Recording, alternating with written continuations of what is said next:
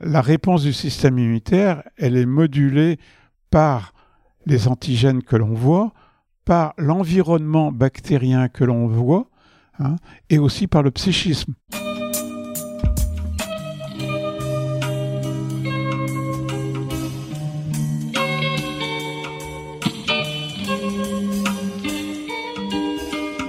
Bienvenue à tous sur Et surtout la santé, votre podcast lyonnais décortique des sujets de santé avec des spécialistes, avec des sportifs professionnels et parfois avec des patients aux histoires extraordinaires. Aujourd'hui, on est avec le docteur Cozon qui est immunologiste et spécialiste de la relation entre les déséquilibres de la flore intestinale et la fibromyalgie. Des sujets qui m'intéressent particulièrement, ce qui explique la durée un petit peu plus longue de cet épisode par rapport aux autres. La discussion aura même pu continuer, et c'est d'ailleurs ce qu'on a fait en off après l'enregistrement. Bref, tout ça pour vous dire que j'ai bien connecté avec mon invité du jour, vous allez vite comprendre pourquoi, et que je suis très content de pouvoir vous partager notre discussion. On a parlé de dysbiose, de relations entre les émotions et le système immunitaire, de psychopéristaltisme, de staphylocoque doré et de plein d'autres sujets passionnants. Donc merci au docteur Cozon pour son temps et son envie de partager ses connaissances. Et merci à vous également qui soutenez le projet et surtout la santé en partageant les épisodes à vos amis et en prenant leur iPhone pour mettre 5 étoiles sur l'application podcast. C'est le petit micro rose, vous trouverez facilement. En attendant, je vous souhaite une bonne écoute et on se retrouve tout de suite avec le docteur Cozon.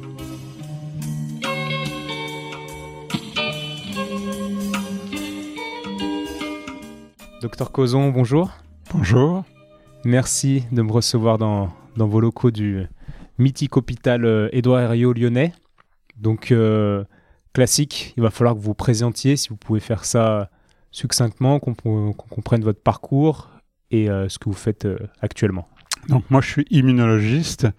Donc, j'ai exercé pendant très longtemps comme biologiste, en fait, à l'hôpital Croix-Rousse, puis à Lyon-Sud.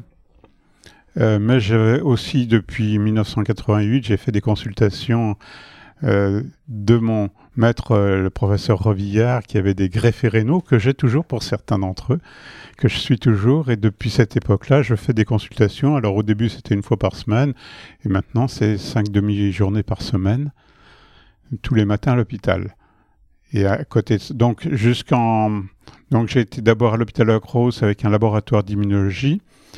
Puis après, j'ai muté en 2005 à Lyon Sud jusqu'en 2010. Et à partir de 2010, j'ai basculé en clinique à 100% ici à Edouard euh, au pavillon F et puis maintenant au pavillon O. Donc, qu'est-ce que vous faites un peu plus précisément de vos semaines pour qu'on comprenne? Deux journées et demie de consultation. Avec quel type de patient et que faites-vous le reste du temps? Alors, je suis immunologiste. Je m'occupe. Alors, j'étais venu ici essentiellement pour faire des déficits immunitaires chez l'adulte. Donc ça, ça m'occupe une demi-journée par semaine le jeudi matin en général. Au début, c'était une fois par mois. Actuellement, c'est une, fois par semaine. Et le reste du temps, je m'occupe beaucoup d'une pathologie très particulière qui est le syndrome de fatigue chronique et la fibromyalgie que j'ai développé depuis les années 90, euh, à peu près début des années 90 euh, avec au départ avec un collègue Jean-Louis Brunet qui était allergologue qui m'a posé des questions, il comprenait pas bien pourquoi ces patients, quand ils leur faisaient un test cutané, ne faisaient pas de réaction immédiate, mais faisaient une réaction 48 heures plus tard, étaient complètement fatigués 48 heures plus tard, avec des troubles digestifs 48 heures plus tard. Et donc l'immunologiste que j'étais lui a dit à ce moment-là, c'est pas une, réaction euh, immédiate comme l'allergie classique, mais c'est une, réaction retardée, comme on voit dans, dans le test à la tuberculine. En fait, c'est une réaction d'allergie euh, vraisemblablement lymphocytaire. Et donc, à partir de ce moment-là, euh, alors que j'avais déjà écrit un petit papier avec euh, le professeur Revillard, on avait écrit un petit papier sur le syndrome de fatigue chronique. Donc, je me suis intéressé aux lymphocytes des patients du docteur Brunet, puis de mes patients, parce que mes patients, comme j'avais écrit un papier, ils sont venus me voir. Et donc, on je me suis intéressé donc à ces, à ces patients qui ont une fatigue totalement incomprise, et qui les met complètement par terre, hein, qui dure depuis plus de six mois, sans aucun signe biologique en général. Euh, mais c'est un épuisement complet. Ce sont des gens qui, qui peuvent pratiquement plus rien faire dans les formes graves, même parfois sont confinés au lit en permanence. Et du coup, donc c'est de ça qu'on va parler en particulier, de la fibromyalgie. et notamment du lien que vous avez fait entre, entre la dysbiose, un déséquilibre de la flore intestinale, on va en parler, et ces patients qui, qui souffraient de, de ces pathologies-là. On est d'accord? Oui, d'accord. Alors, comment c'est parti En fait, c'est parti de ce, cette constatation qui faisait une réaction retardée. Donc, j'avais un laboratoire d'immunologie à ce moment-là à la Croix-Rousse, euh, où je testais des, réactions lymphocytaires vis-à-vis d'un parasite, le toxoplasme, parce que je travaillais aussi avec les parasitologues, et euh, j'avais un cytomètre en flux qui me permettait de d'examiner très rapidement de très nombreuses cellules, puisque c'est un lecteur de cellules qui vous lit 1000 euh, à, 4000 cellules à la seconde. Donc on peut, avec des marquages, avec des anticorps monoclonaux, on peut lire très rapidement des cellules et voir des marquages de surface. Et donc, euh, en mettant en culture le, sang complet en fait des patients pendant 24 heures, je me suis aperçu que ces patients en présence d'antigènes, soit de candida albicans, soit de staphylocoque doré, les lymphocytes s'activaient d'une manière beaucoup plus importante que chez les sujets témoins. Chez un sujet comme vous et moi, on a à peu près 0,2-0,3% de cellules qui s'activent en 24 heures vis-à-vis d'un antigène comme Candida albicans ou Staphylocoque doré. Et en fait, chez ces patients, on avait 1%, 2, 3, parfois plus de cellules qui s'activaient en 24 heures. Et ça corrélait exactement avec ce que retrouvait le, docteur Brunet euh, euh, quand il faisait ses tests cutanés il avait 57% de, patients qui réagissaient au candidat albicans. J'avais à peu près la même chose, à 2-3% près, euh, in vitro. Et donc on a pu avoir une belle corrélation et donc on a pu dire que ce qui voyait dans la vraie vie, en fait, correspondait à une activation de lymphocytes. Soit avec du candida albicans, qui est une, levure, soit à du staphylocoque doré. Alors staphylocoque doré, c'est un peu moins fréquent, c'est de l'ordre de 48%. Et l'un ou l'autre, ou les deux, c'est à peu près 67% de tiers des patients que je voyais qui venaient pour soit une fatigue chronique, soit pour des douleurs chroniques de type fibromyalgie. Donc là, j'imagine après que dans votre tête, vous êtes aperçu de cette corrélation des patients souffrants qui avaient en eux euh, ces, germes, donc Candida albicans et, et euh, Staphylocoque doré. Donc vous êtes dit, OK, pour traiter ces patients, peut-être qu'on peut, euh, essayer de traiter et d'aller voir et de modifier la composition en bactéries de, la flore intestinale du patient, de, sa flore nasale, vaginale, nez.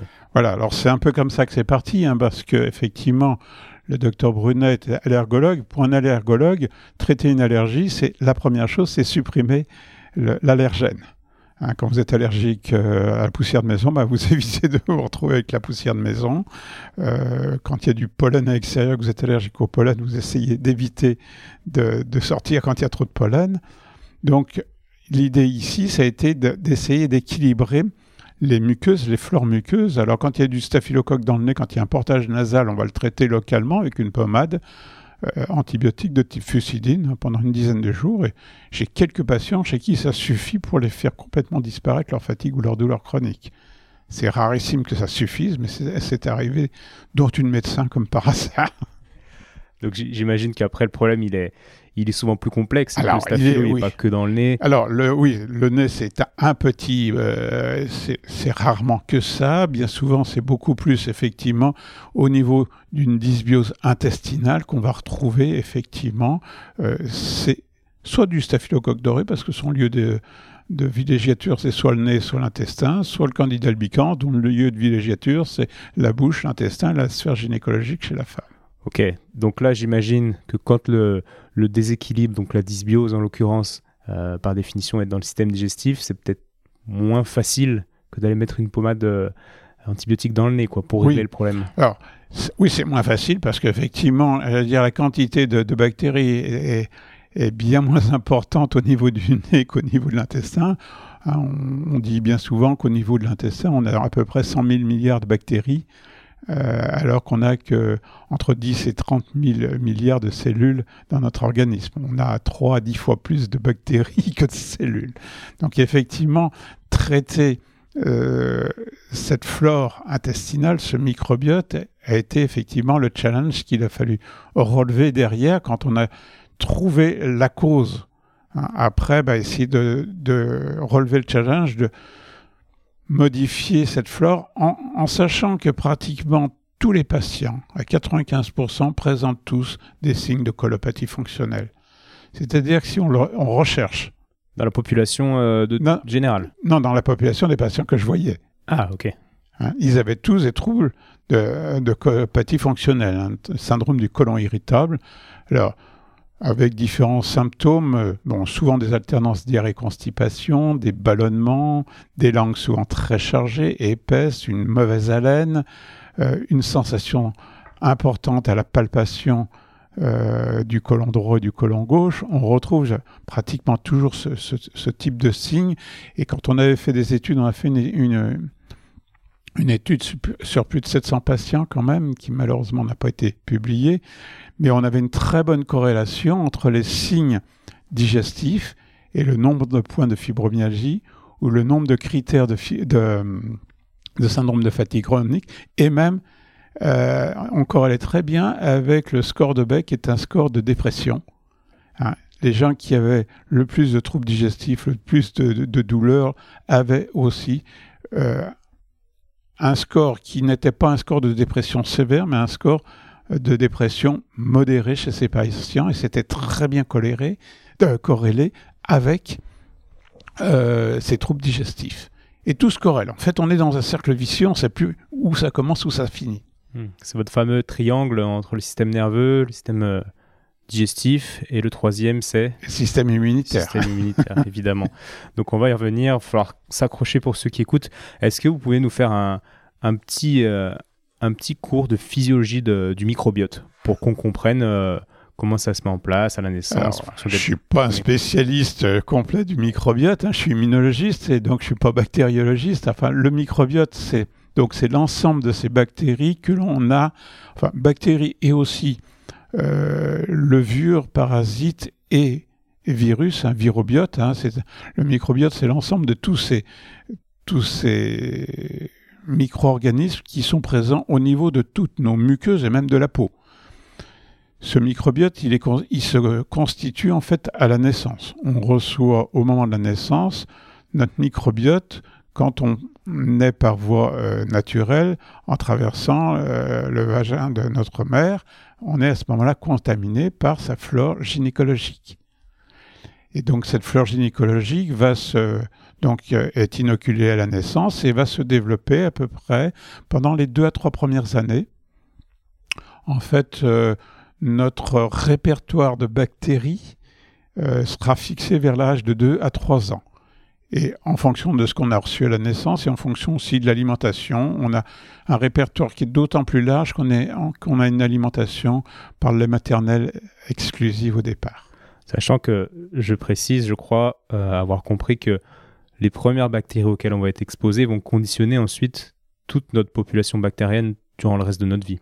Ah, si on est par voie euh, naturelle, voie basse, on va être colonisé entre guillemets par des bactéries de la, sphère gynéco de la mère, et si on est par césarienne, là on va être colonisé par des bactéries qui vont être euh, là où on va se trouver quoi. Tout, à fait, tout à fait exact. Effectivement, on n'a pas du tout la même flore quand on est né par césarienne. On a beaucoup plus la flore du personnel cutané, du personnel qui était dans la, dans la, dans la salle d'intervention et de la flore cutanée de notre mère qui est pas un reflet du tout de sa flore digestive. Et puis, le fait que l'on puisse être, alors, euh, qu'on ait une alimentation euh, par lait maternel va permettre de corriger parfois un peu ça, parce que une part, dans le lait maternel, finalement, au départ, on pensait qu'il était stérile. En fait, il y a quand même des, petites populations bactériennes, vraisemblablement issues du, de l'intestin de la mère. on a tous des bactériémies postprandiales. Hein. Après un repas, vous avez une augmentation de la perméabilité intestinale et il y a une bactériémie qui est physiologique quand elle est faible, mais qui doit partiellement en fait arriver à coloniser le lait maternel pour permettre effectivement d'ensemencer le, tube digestif hein, de, l'enfant. Et donc, on considère que l'écosystème, parce que c'est un écosystème, toutes ces bactéries qui sont présentes, ou ces levures et ces, ces virus, c'est un écosystème donc qui se met en place, qui s'équilibre progressivement au cours des deux à trois premières années de vie. Et à l'âge de 2 ans, 3 ans, notre écosystème est fixé. Et on ne va faire que perdre tout au long de notre vie, en fait, euh, une partie de toutes ces souches de bactéries que l'on a. Donc il est fixé, c'est-à-dire qu'on ne peut plus euh, modifier les proportions euh, des bactéries qu'il va avoir, dans notre ventre. On va modifier en fait éventuellement les proportions des différentes grandes familles en fonction de l'alimentation par exemple. Hein. les gens qui sont en, suralimentation dans le cas de l'obésité vont avoir euh, une augmentation d'un certain nombre des bactéroïdetes plutôt que des firmicutes, mais ça va pas, on va pas modifier la composition du, des du répertoire. Ce qu'on va modifier éventuellement, c'est la composition des différentes populations, la taille des populations. D'accord. Ça, c'est l'alimentation qui va jouer là-dessus. Ce qui va jouer aussi sur, pour modifier notre répertoire, c'est tous les antibiotiques que l'on prend euh, parce qu'on a des infections et heureusement qu'on a des antibiotiques, ça a sauvé quand même beaucoup de vies et qu'on a beaucoup moins de, ne serait-ce que de méningite euh, bactérienne qu'on avait autrefois. Donc de ce côté-là, les antibiotiques sont utiles, mais les antibiotiques, lorsqu'ils sont relativement limités dans le temps, permettent de...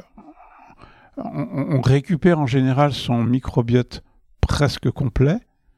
On considère que 15 jours après, on a récupéré notre microbiote ce qui n'est peut-être pas tout à fait vrai euh, si l'antibiothérapie est prolongée, et euh, peut-être pour des toutes petites euh, fractions de répertoire qui peuvent disparaître et ne pas revenir par la suite parce que les autres bactéries vont, ou les autres levures vont prendre la place. Oui, et puis on imagine quand même que si la prise d'antibiotiques a lieu pendant les, les, premières années de la vie, avant que la flore soit complète, les dégâts vont être d'autant plus importants. Alors, ça, c'est éventuellement, bon, ça, je ne sais pas s'il y a des études qui ont permis de l'affirmer, mais on peut le penser effectivement que euh, l'antibiothérapie très précoce va euh, modifier cette flore. Et puis, il y a tous les antibiotiques que l'on mange sans en, qu'on avale sans en, sans en prendre conscience, avec, bon, en France, beaucoup moins maintenant, mais avec les viandes, et encore les viandes euh, de poulet peuvent encore en avoir. Euh, les poissons d'élevage actuellement sont, une source aussi d'antibiotiques dans l'alimentation. Et je me suis toujours demandé la, qualité de ces antibiotiques, entre guillemets, l'efficacité de ces antibiotiques contenus dans, les chairs, dans les graisses de poisson ou de je ne sais quoi. Euh, est-ce qu'elle est, voilà, qualitative? Est-ce que ça va avoir un effet sur nous de la même manière que si on prenait un antibiotique par voie orale acheté à la pharmacie?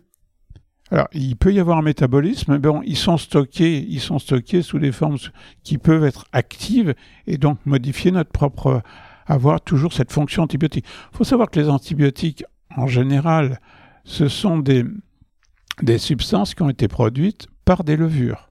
La pénicilline au départ a été découverte euh, parce que une culture de levure inhibait la pousse de staphylocoque. Hein. Et donc la majorité de nos, de nos antibiotiques sont produits à partir de soit de végétaux, soit de, de levures qui ont des fonctions contre les bactéries. Parce que c'est en permanence dans la nature, il y a une, compétition entre les différentes populations qui veulent survivre. Donc, et euh, ces antibiotiques peuvent, vont rester dans les, dans les graisses animales, vont se stocker dans les graisses animales, et on peut les, les absorber lorsqu'on va euh, absorber donc euh, soit une viande animale, soit un poisson. D'accord, merci pour ce, pour ce petit rappel. Alors, donc ça, on en était à deux, à, deux facteurs de modification de la, euh, du microbiote. On a deux autres facteurs, à mon sens, qui sont importants. Alors, il y a un facteur qui est le, cycle hormonal, et donc ça c'est essentiellement féminin. Hein, et on sait que les femmes ont beaucoup plus de problèmes de troubles digestifs juste avant les règles et pendant les règles. Hein, et au moment de, la ménopause, on va retrouver aussi d'autres euh, symptômes comme les migraines, juste au moment catémanial, juste au moment où justement on, a euh, une diminution de l'imprégnation hormonale et une modification de la flore avec moins de lactobacilles et bifidobactéries. on sait que le traitement hormonal substitutif qu'on peut donner au moment de la ménopause va augmenter la quantité, la charge en, bifidobactéries et en lactobacilles. Des travaux qui ont été faits par des Norvégiens qui ont montré, et je suis pas loin de penser que c'est peut-être pour ça que les, femmes ont moins d'effets euh, secondaires négatifs, délétères de la ménopause. D'accord. Et quel serait le lien entre les hormones et, les bactéries Du coup, les bactéries ont des récepteurs hormonaux? Comment J'arrive pas à imaginer comment l'un peut agir sur l'autre. Alors là, je n'ai pas, pas creusé la question. C'est une, bonne question. Euh, alors, il, peut il y a sûrement un certain nombre de, récepteurs hormonaux sur les bactéries. Ça, ça a été montré pour, pour certaines bactéries. L'autre chose, c'est qu'on modifie complètement le, le, système immunitaire et le système immunitaire aussi de l'intestin. 80% de notre système immunitaire est au niveau de l'intestin. Et on sait que l'imprégnation hormonale va complètement modifier les réponses du système immunitaire. Donc, qui est peut-être l'intermédiaire en fait entre les bactéries et, les hormones. Et les hormones, oui, ça c'est. Donc, euh, alors, j'ai dit que c'était essentiellement féminin, c'est pas tout à fait vrai. On voit aussi des anomalies euh, chez certains hommes, entre autres les hommes qui prennent des médicaments pour traiter l'alopécie, la perte des cheveux le finastéride, hein, qui entraîne des dépressions parfois sévères et qui est un, médicament contre la perte des cheveux, en fait, diminue, en fait, euh, est un anti-androgène, euh, testostérone, et va en fait modifier aussi vraisemblablement la flore intestinale et peut être responsable des dépressions parfois sévères, puisqu'il y a eu des suicides sous finastéride. D'accord, c'est intéressant ça. Donc, euh, d'où l'intérêt d'éviter aussi peut-être des perturbateurs endocriniens et, toutes ces choses-là pour euh, indirectement avoir un effet à distance sur le ventre. Là, je ne sais pas où, en est la recherche là-dessus, mais bon, il est bien possible que tous ces perturbateurs endocriniens agissent aussi sur le microbiote. Et le quatrième, parce que je vous en ai, dit quatre, euh, le quatrième, c'est le stress. Le stress, vous stressez une souris dans sa dans sa cage, vous modifiez son, son microbiote. Ça, s'était montré sur des modèles animaux. Lorsque vous avez du stress, en général, 9 fois sur 10, ça va se passer au niveau du ventre. Et là, du coup, ce stress, euh, les voies par lesquelles le corps va, va influencer le ventre, est-ce qu'elles sont hormonales par le cortisol? Est-ce qu'elles sont purement nerveuses avec le système non végétatif? Je pense que c'est les deux. Là, Mais c'est des il y a des réactions qui sont très rapides, donc c'est avec le système neurovégétatif qui doit intervenir. On, connaît maintenant beaucoup plus le, le, lien euh, intestin-système nerveux central, qui passe en partie, mais pas uniquement par le vague, la, paire, euh, la, dixième paire crânienne, mais il y a des tas de, de connexions en fait. On sait par exemple que c'est dans l'intestin que se produisent 80-90% de la sérotonine euh, au niveau des, bactéries intestinales. Donc il y, a, des tas de, facteurs qui, qui, influencent les deux. Alors vous dire comment ça fonctionne exactement, c'est pas ma spécialité. J'en ai une cinquième. Ah carrément. De facteurs. donc j'oublie pas, mais que euh, c'est tous les métaux qu'on a dans la bouche, que ce soit les amalgames dentaires, souvent ce qu'on appelait les plombages, hein, où il y a du mercure, que ce soit les couronnes métalliques avec de l'or ou, acier, peu importe, que ce soit les fils d'orthodontie aussi que l'on a, tout ça, ce sont des, métaux avec différents métaux qui vont faire des effets piles électriques dans la bouche, qui vont acidifier la salive et qui vont favoriser en fait une dysbiose parce qu'il y a certaines bactéries qui n'aiment pas bien se retrouver en ambiance acide et alors qu'il y en a d'autres, comme les levures, comme les candidats albicans, qui aiment beaucoup mieux se retrouver en ambiance acide. D'accord pour le cinquième, mais du coup, est-ce qu'on pourrait parler d'un éventuel sixième avec les vaccins et l'aluminium contenu dedans? Alors, euh, là, je pense que non, enfin, personnellement, je pense pas. L'aluminium, euh, il ne va pas se retrouver au niveau des au niveau de la bouche, il va pas se retrouver au niveau des muqueuses. Hein, il va se retrouver au niveau des macrophages. Il a un rôle très important d'adjuvant pour augmenter la réponse du système immunitaire parce qu'il va permettre de conserver un peu plus, un peu plus longtemps l'antigène que l'on injecte. Hein. Euh, l'aluminium est très discuté. euh, son rôle dans la myofasciite à macrophage, par exemple, où ça a été décrit, mais uniquement par, une équipe, par des équipes françaises et pas tellement en dehors dans, le reste du monde, ce qui est un peu étonnant alors que l'aluminium est utilisé dans tout le monde, on ne retrouve cette myofasciite à macrophage qu'au niveau des muscles où a été injecté l'aluminium, le vaccin. D'accord, je croyais que ça se retrouvait dans des, dans des molécules et des, Alors, des cellules il y a nerveuses des, du système. Il y a euh, des, des travaux qui pourraient montrer qu'il y a peut-être de toutes petites fractions d'aluminium au niveau cérébral, mais pour l'instant, ce n'est pas encore des choses qui sont complètement euh, reconnues et affirmées euh, dans la littérature. Ok. De toute façon, on dévie un peu là. C'est juste que Oui. le, le moment euh, actuel, le, le climat est propice à parler de, de tout ça. Mais on va se recentrer sur, euh, sur notre sujet qui est la, je rappelle, dysbiose et fibromyalgie. Euh, mais qui est lié, du coup, cette dysbiose à, plein de choses qu'on vient de voir. Est-ce que c'est aussi lié à la génétique en fait? Notre, flore intestinale va être influencée par notre génétique ou purement par notre environnement? Alors, la génétique doit jouer partiellement par différents moyens. Bon, alors dans, le syndrome de fatigue chronique, je connais un tout petit peu plus que la fibromyalgie sur le plan génétique. On a vu qu'il y avait quelques anomalies au niveau de certains gènes qui codent pour un certain nombre d'éléments du système immunitaire. Entre autres, l'interféron gamma. Il y a, bon, il y a des petites anomalies qui ont été euh, notées sur, sur des récepteurs d'interleukine 17, donc sur des facteurs du, du système immunitaire.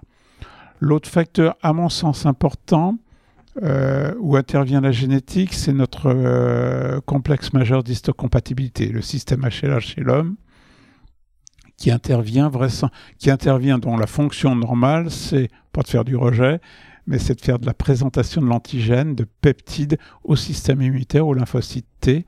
Hein, le- les antigènes de classe 1, HLA, grand A, grand B, grand C, présentent aux lymphocytes TCD8, alors que les antigènes HLA-DR, DPDQ euh, s- présentent aux, aux lymphocytes TCD4.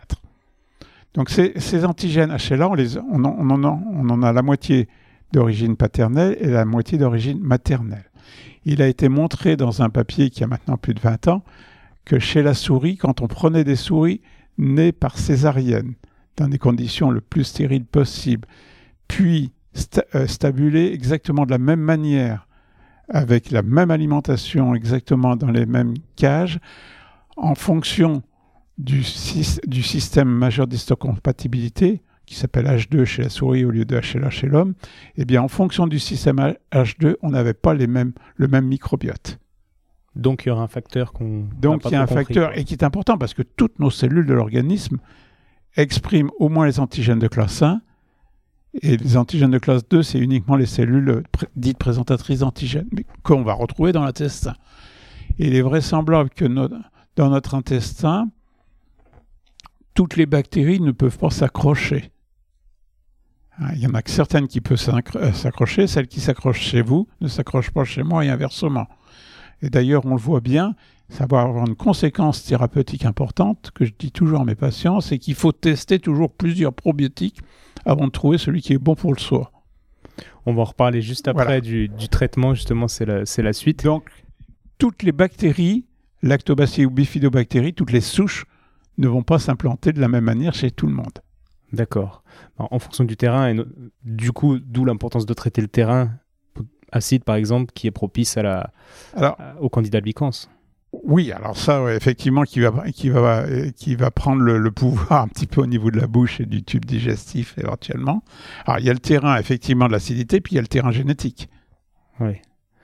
C'est complexe tout ça. Et moi, j'aimerais qu'on parle rapidement d'une expérience que vous devez connaître, qui est ultra connue, euh, qui est une sorte de transplantation fécale. On a pris une. euh, même pas fécale, vraiment du microbiote. On a pris une partie des cellules du.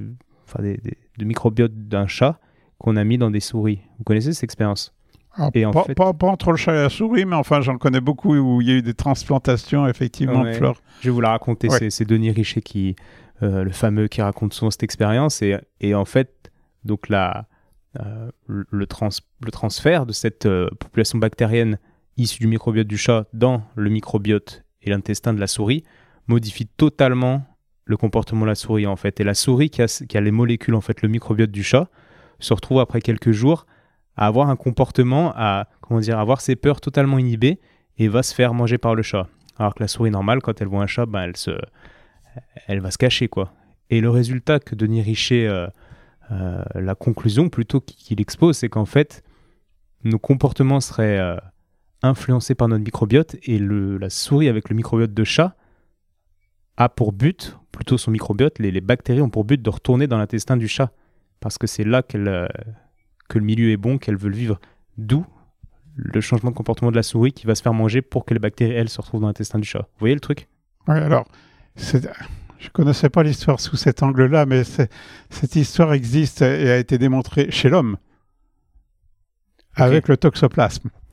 Le toxoplasme est une bactérie, est un parasite, est un protozoaire qui donne des, des complications essentiellement chez la femme enceinte parce qu'il y a un risque de toxoplasmose congénitale donc, il y a toute une, beaucoup d'études qui ont été faites. Il y a une étude qui a été faite, alors qui a été très intéressante, qui a été faite par des, des Tchèques et euh, des assurances tchèques, et qui ont montré que les hommes qui étaient toxoplus, donc qui avaient une sérologie toxoplasmique positive, avaient plus d'accidents que ceux qui avaient une sérologie négative. Ils prenaient plus de risques. Et de la même manière, quand on a une souris qui a euh, ingérer des, des oocystes, donc des, œufs de, euh, de, toxoplasme qui proviennent des déjections du, du, chat, la souris prend beaucoup plus de risques et va avoir beaucoup plus de chances de se faire croquer par le, chat. Ça a été montré donc là dans le modèle souris, ça a été montré aussi dans le modèle du gorille. Ok. Avec des gorilles qui sont toxoplus, ils vont renifler beaucoup plus facilement les urines du jaguar qui est leur prédateur dans la forêt africaine, alors que ceux qui sont toxo moins, dès qu'ils sentent des odeurs d'urine de, jaguar, ils foutent, le, euh, ils foutent le camp le plus vite possible. Waouh, donc ouais, encore une fois une histoire de comportement qui peut être... Euh, le, donc, les, euh, donc là c'est un protozoaire, mais le protozoaire modifie en fait le comportement de l'animal. Hein, de la même manière, on verra peut-être tout à l'heure, mais pour moi, le candidat albicans induit la prise de sucre. D'accord. D'où les, gens qui sont un peu euh, accro au compulsifs. Euh, voilà. Ok, donc en traitant le candidat, on peut traiter ce comportement impulsif. on va voir justement un autre facteur dont on doit parler, qui est le facteur euh, psychique et inconscient. J'aimerais que vous nous parliez de ce que vous appelez la boîte de Pandore, parce que je me suis renseigné sur, votre, sur vos théories avant de venir. Donc euh, voilà, sur euh, parlez-nous de la boîte de Pandore. Alors, la boîte de Pandore, c'est lié au, enfin pour moi, c'est lié au fait que mes patients sont très sensibles au stress. Et dès qu'il y a du stress, ils réactivent leurs troubles digestifs, ils réactivent leur fatigue, ils réactivent leur douleur. Et donc, euh, après avoir beaucoup travaillé sur donc l'alimentation, sur un certain nombre de choses, pour les probiotiques, euh, je m'apercevais que malgré tout, euh, les patients, il suffisait qu'il y ait un coup de stress soit au travail, soit dans la famille, pour que ça les remette par terre. Et, et donc, euh, me suis, donc, la question, c'est effectivement, le stress induit une modification du, du, du microbiote. Comment, qu'est-ce que l'on peut faire? Pourquoi? Et comment Alors, pourquoi est-ce que les gens sont plus sensibles au stress? La question est. Il y a du stress, mais pourquoi ils sont plus sensibles? Ils sont plus sensibles, on pourra peut-être le voir aussi, parce que quand on, vous avez l'interféron, qui est produit par mes lymphocytes, ça dégrade le tryptophane, ça diminue la sérotonine, et ça rend les gens effectivement plus, plus facilement anxieux et dépressifs, et donc ça les rend plus sensibles au stress. Le stress, alors le stress, c'est quoi? Le stress est une réponse normale à une situation de danger. Et pourquoi sont-ils plus sensibles au stress? Alors, en fait, l'histoire, parce qu'il y a toujours une histoire, je posais, à l'époque, c'était en 2008-2009, euh, dans la recherche de la littérature. Je trouvais pas à Lyon des gens qui m'aidaient là-dessus, en dehors des psychiatres, mais qui donnaient des, benzodiazépines. Mais on commençait à s'apercevoir que les benzodiazépines étaient pas bien, et pouvaient être dangereuses au long terme. Et donc, je m'intéressais un petit peu aux autres techniques qui commençaient à être développées, et entre autres celles dans ma recherche bibliographie qui me paraissait la plus intéressante, c'était l'EMDR. le MDR qui avait été développé en 90 par Shapiro aux États-Unis et entre autres qui avait été utilisé, je crois, chez les vétérans de la guerre du Golfe. Donc, euh, et qui montrait que ça marchait bien dans les, dans les stress post-traumatiques. Donc j'ai interrogé, et, un jour je faisais une conférence à Paris sur euh, déjà donc tout ce que je racontais sur le microbiote et sur euh, la réaction. Et il y avait une, psychiatre dans le dans l'assemblée et j'ai déjeuné avec elle et je lui ai posé la question de l'EMDR si, si elle connaissait, si ça marchait bien. Elle me dit Oh oui, ça marchait bien, mais je, l'ai utilisé pendant longtemps, mais c'est long et fastidieux. Euh, elle s'occupait à l'époque, elle, voyait beaucoup de gens qui avaient été attaqués dans des banques euh, et qui avait, eu des, stress très importants. Et elle m'a dit Ah ben non, depuis j'ai trouvé une nouvelle méthode. On résout en 10 minutes ce que 7 ans de psychanalyse ne, résolvent pas.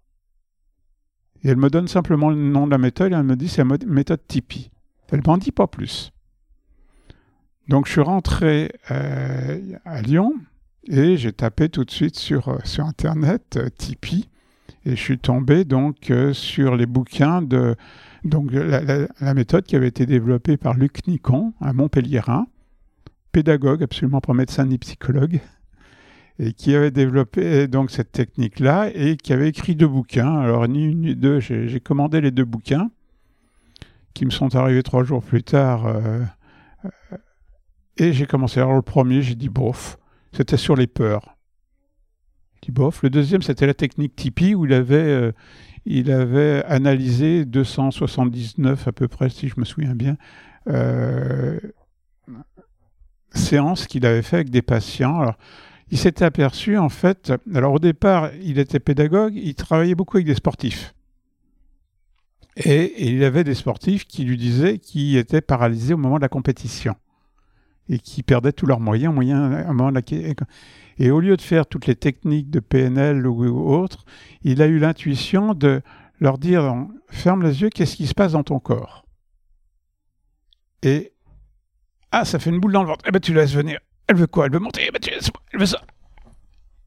Et de laisser et de s'apercevoir qu'en fait, en l'espace de moins de 3 minutes, 10 à 20 secondes en général, là, il y avait une sensation corporelle qui naissait et si, on lui laisse, si au lieu de la maîtriser, on la laissait évoluer, elle arrivait à s'extérioriser et à ne plus revenir. Ce qui fait que lorsque le, sujet se retrouvait après dans la situation euh, de stress, le départ de la compétition par exemple, il n'y avait plus rien et il, partait sans aucun problème.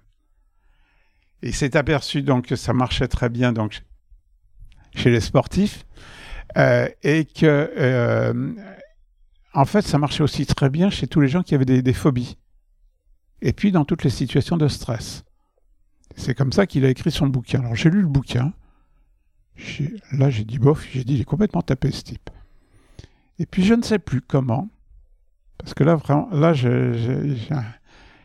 j'ai dû en parler avec une de mes patientes qui m'a dit pourquoi on n'essayerait pas. Et là, je suis tombé les fesses par terre.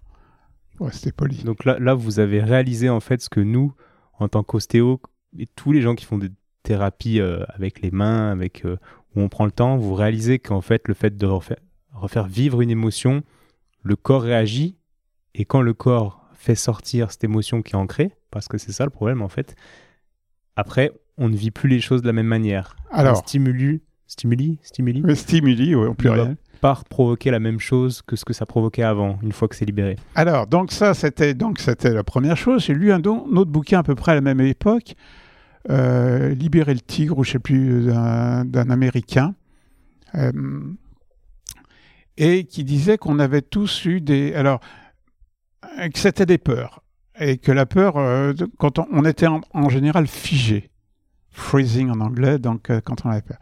J'ai combiné un peu ce que racontait Luc Nicon, qui disait qu'on avait des peurs qui étaient survenues entre la conception et l'âge de deux ans.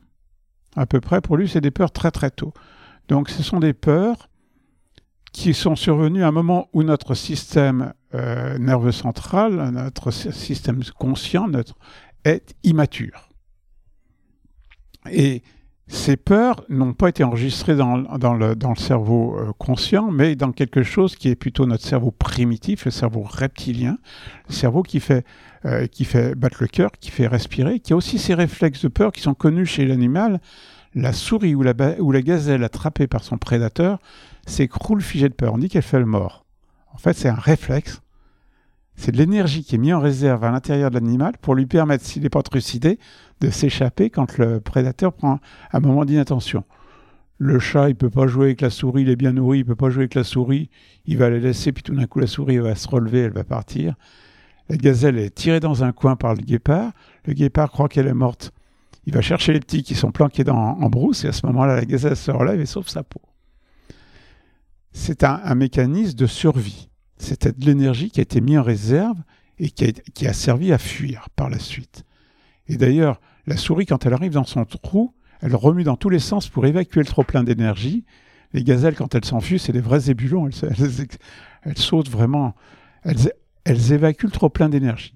Quand c'est arrivé au bébé qu'on a été, hein, euh, avant la naissance ou dans les premiers mois après la naissance, cette énergie est restée coincée dans notre cerveau primitif. Alors, cerveau primitif, cette énergie, elle a pu rester coincée, puis bon, elle reste coincée. Et puis, quelques années plus tard, il y a un traumatisme important, parfois des traumatismes graves, des incestes ou des choses comme ça, hein. euh, des traumatismes autres, euh, des, ou du stress. Moi, j'ai une patiente, c'est un saut élastique qui a déclenché tout ça. Donc, il y a un traumatisme qui va soulever le couvercle de ce cerveau euh, inconscient, primitif. L'énergie, elle veut sortir, mais par-dessus, il y a le cerveau émotif. Panique, tristesse, colère, prise de pouvoir, hein, euh, colère, culpabilité, différentes émotions. Et notre Premier ministre qui est au-dessus, hein, euh, le cerveau conscient, à qui on a appris qu'il fallait toujours tout maîtriser, il dit « oulala, vite, refermons la boîte ». Et il referme les, les, hein, le, cerveau émotif et le, cerveau inconscient euh, qui est là-bas au fond, en gardant l'énergie au fond de la boîte de, ce que j'appelle moi les vieilles casseroles de la boîte de Pandore. Alors qu'en fait, il faut arriver à faire l'inverse, c'est-à-dire qu'il faut arriver à vider son sac, à laisser sortir toute cette énergie, toutes ces vieilles casseroles qui sont là-bas au, fond. Et c'est là où la technique Tipeee va permettre simplement. Alors le stress, il soulève le couvercle. La technique Tipeee, elle dit simplement bah, ne refermons pas tout de suite le, couvercle, laissons s'échapper cette, euh, cette énergie. Et donc on va, alors normalement très rapidement, en moins de trois minutes pour Luc Nicon, euh, moi, je ne suis pas tout à fait d'accord parce que faire sortir la présence d'un jumeau intra-utérin, ça prend un peu plus que 3 minutes, mais c'est vrai que normalement, en 15 minutes, 20 minutes, on, arrive en général à libérer des choses et les gens sortent en ayant l'impression d'être sortis d'une carapace. Ouais, je, connais, nous, on a le concept de la libération, libération somato-émotionnelle en ostéo et c'est je ne vais pas dire exactement la même chose parce que ce serait des mots différents, mais globalement c'est à peu près pareil, sauf que la boîte de Pandore peut être un peu n'importe où dans le corps, et on le sent comme cette accumulation d'énergie que vous disiez, on le sent par de la densité, etc. On sent les libérations par des vibrations, des choses, des mouvements, et, et après le patient se sent vidé, et, il nous raconte à peu près les mêmes choses. Je suis ah content de parler avec un immunologiste qui, qui me parle de ça en fait. Et alors, on va le retrouver, enfin, on va le retrouver en fait euh, dans, souvent au niveau de l'intestin on va avoir des tas de, de bruits hydroaériques qui vont se mettre, hein, des borborigmes qui vont se mettre en place. Hein, et on sait qu'a priori, ça, ça, commence à bien marcher quand on commence à entendre le ventre qui se met à chanter. Ouais. Et c'est ce que faisait d'ailleurs euh, Gerda Boyotson, je ne sais pas si vous la connaissez. Je connais très très très bien, c'est le psychoperistaltisme. Qui, travaillait toujours avec un, stéthoscope sur le ventre de ses patients et qui savait qu'elle massait au bon endroit parce qu'effectivement il y avait des bruits hydroaériques qui se passaient à ce niveau-là. Exact, je pratique la psychologie biodynamique euh, moi-même pour moi en tant qu'homme et, l'ostéopathie biodynamique en tant que, en tant que euh, praticien, quoi. donc ça me parle énormément. Génial, je savais pas que vous connaissiez ça, ça me fait très très très plaisir. Et est-ce que vous êtes. Euh, vous allez me parler de l'idée que je vais vous donner, qui est, qui est acquise chez les microkinés, par exemple. Ils expliquent que euh, allergie à, l'arachide ou à la cacahuète, on va simplifier, peut être due à quelque chose qui s'est passé dans le passé, un traumatisme qui s'est passé, euh, qui était associé à de la cacahuète. Exemple, un petit qui va chez sa grand-mère, euh, qui n'aime pas du tout aller chez sa grand-mère parce que, bon, pour différentes raisons. Et là-bas, il y a des cacahuètes. Donc à chaque fois qu'il va chez sa grand-mère, il mange des cacahuètes parce que parce que c'est là. Et plus tard, en fait, il développe une allergie à la cacahuète en résonance avec cet épisode, euh, enfin cette, cette période où il ne supportait pas. euh, Vous voyez l'association? Oui, je vois l'association. Qu'en pensez-vous? Difficile pour le scientifique. Parce qu'on connaît des, des IgE spécifiques contre la cacahuète. Donc on sait qu'il y a un mécanisme immunologique très précis qui, qui, peuvent euh, expliquer effectivement cette, allergie à la cacahuète. Alors, à l'arachide. Alors en fait, il y a vraisemblablement. Alors, pourquoi, après, c'est pourquoi cette personne a développé une, une, des IgE et pas des IgG contre l'arachide. Alors, il y, a, des facteurs génétiques qui sont sûrement en, en partie présents. Hein. Euh, quand vos deux parents sont, allergiques, vous avez plus de 50% de chances d'être vous-même allergique. hein. Donc, il y a déjà des facteurs génétiques. Il y a vraisemblablement des facteurs aussi psychologiques, psychiques qui interviennent. hein. Euh, alors, notre système immunitaire, ça devient un peu compliqué, mais bon, il y a des tonnes de hein. La réponse du système immunitaire, elle est modulée par les antigènes que l'on voit, par l'environnement bactérien que l'on voit, hein, et aussi par le psychisme. hein. Ce dont vous me parlez me fait penser à ce que racontait euh, professeur Guérin, qui était un, un pneumologue à Lyon, qui avait une de ses patientes qui avait une allergie vérifiée à la, à la rose et uniquement à la rose. Et en dehors des périodes de rose, elle ne comprenait pas pourquoi. En fait, chaque fois qu'elle allait chez une de ses amies, elle faisait des, crises d'asthme, alors qu'elle n'en faisait pas le reste de. Enfin, elle n'en faisait que, pendant la période de floraison des roses. Jusqu'au jour où elle s'est aperçue que dans le, euh, dans le salon de cette, de cette amie, il y avait un, tableau avec des roses.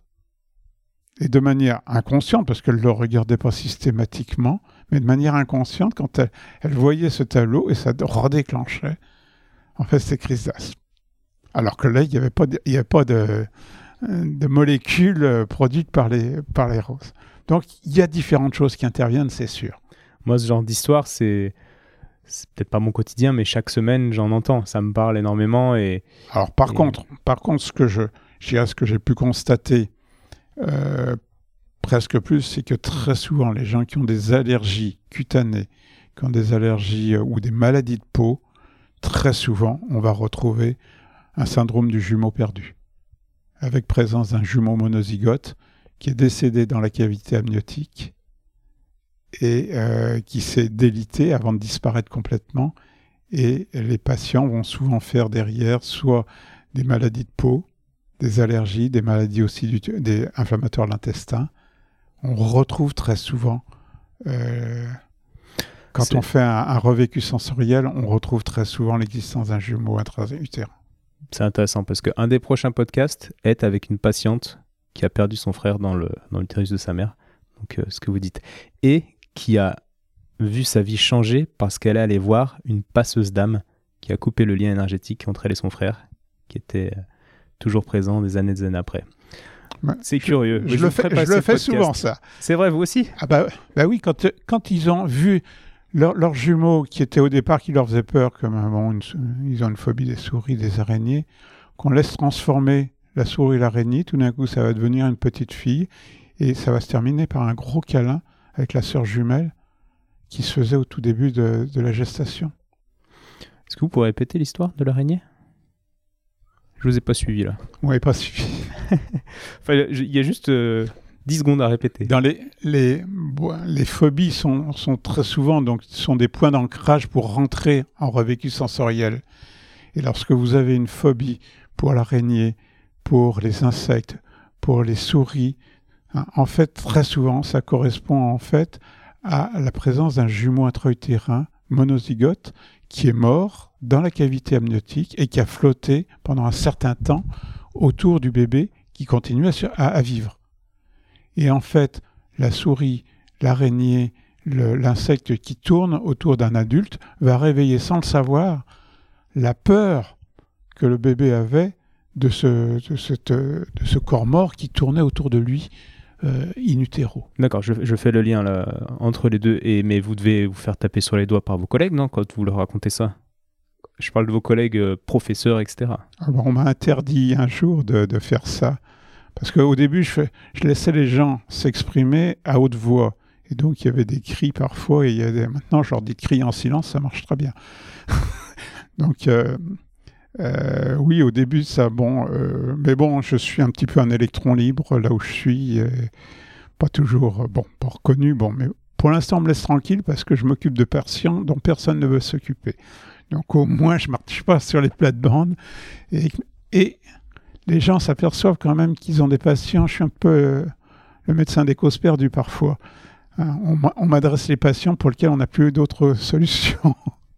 Ouais, et puis vous avez euh, le problème, c'est que vous avez, je sais pas, un an, un an d'attente, un an et demi d'attente.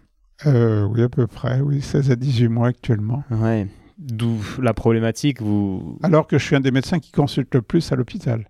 Ouais, j'ai l'impression aussi, mais c'est compliqué parce que les patients qui viennent vous voir, ben, vous en avez totalement conscience parce que vous avez dit à une patiente qu'on a en commun, vous allez être votre propre médecin. Parce qu'en fait, ce sont des gens qui sont dans des errances thérapeutiques, ils viennent vous voir, vous êtes la dernière euh, euh, solution potentielle, mais par contre, ils peuvent vous voir qu'une fois tous les un an et demi, sachant que les traitements sont assez ah bah, compliqués. J'essaye de leur donner, je dire, les outils pour se soigner eux-mêmes. Hein. Euh, c'est-à-dire que les outils, c'est L'alimentation, c'est pour équilibrer la flore.